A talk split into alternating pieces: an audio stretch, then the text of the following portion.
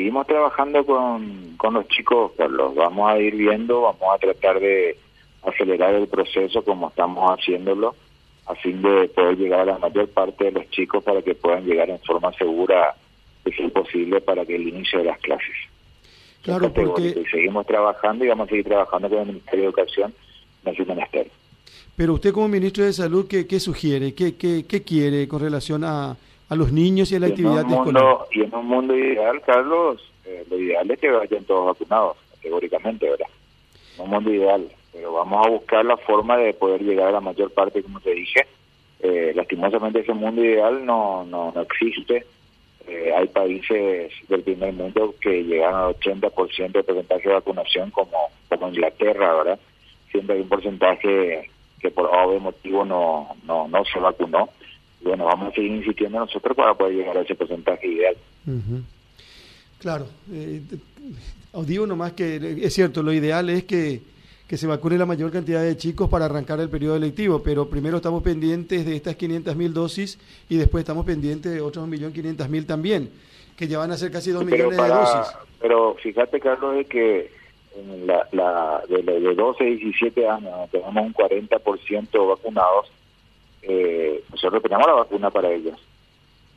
Tenemos la vacuna. Sí. Así que lo ideal es que los chicos también, ese 60% restante, se pueda acercar y puedan ser vacunados. Eh, solamente estamos hablando de la franja etaria de 5 a 11 años. Y vamos a vacunar con lo que llegue, vamos a vacunar a absolutamente todos estos chicos. Y hoy nos contaban que, eh, embarazadas muy jóvenes están eh, internadas eh, por COVID y sin vacuna, doctor. Sí, eso pueden corroborar con cada uno de los directores de hospitales y van a, van a ver que la mayor parte de los que están en las formas graves de la enfermedad, lastimosamente, son pacientes no vacunados. ¿verdad? Eh, también pasaban la estadística de que por cada mil casos positivos que hay, 11 fallecidos son no vacunados y uno solo es vacunado.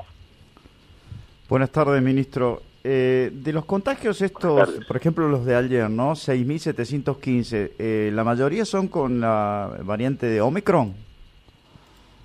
No, la, la que la que actualmente está vigente, por llamarlo de alguna forma, en toda la región es la variante Omicron, eso es categórico. Ajá. ¿Y cuándo se va a llegar? tres semanas solamente había un 50% de Omicron y te puedo asegurar hoy que es la variante predominante, categóricamente.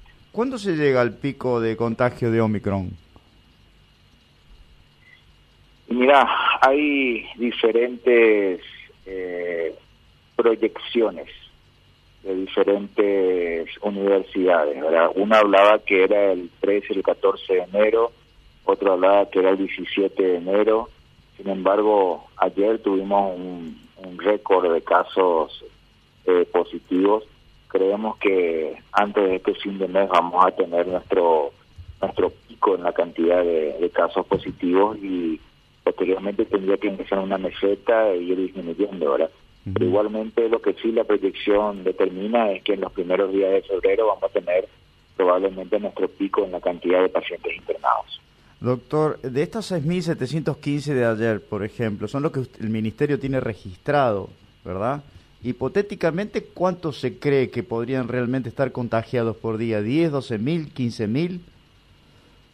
Es difícil medirlo, porque hoy contamos con una muy buena cantidad de PCR y antígenos eh, hemos habilitado en la mayor parte de los lugares eh, la, la, ¿cómo se llama? La, posibilidad de poder llevar a cabo los test, ¿verdad?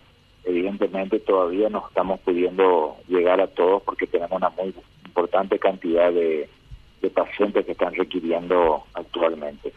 Eh, es un poco complicado decirlo porque anteriormente, hace dos años, hablábamos de, de 10 veces más, posteriormente hablamos de cuatro veces más. Así que no, no podría decirte hoy cuál es la, la variante actual.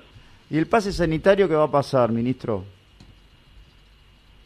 Mira, es algo todavía, siempre lo dije, es algo que hay que discutirlo en el legislativo en el ámbito judicial. Eh, es algo que todavía que vamos a seguir discutiéndolo probablemente. Pero igualmente hay una suerte de pase sanitario ya con las medidas que nosotros solemos tomar con los con el decreto, ¿verdad? Así que vamos a seguir discutiéndolo. Pero eh, cuando se habla así de restricciones, eh, ¿qué dice el ministro? ¿Es posible volver a eso otra vez? No, yo creo que no, Carlos. Yo creo que es muy difícil actualmente poder hablar otra vez de restricciones. Yo también estoy con, más que convencido de que la gente sabe lo que tiene que hacer y sabe cómo tiene que cuidarse. Y hubiese sido más fácil si mayor cantidad de gente estaba vacunada. Sí, eh, eso siempre lo dije también, Carlos. O sea, si hacemos el comparativo hoy, la cantidad de casos positivos, con hace 7 o 8 meses atrás, donde teníamos 1.500, 3.000 casos positivos, hay que ver también la cantidad de pacientes que había en sala y en terapia intensiva. Eh, y la gente que fallecía, que era 7, 8 veces mayor de los números actuales.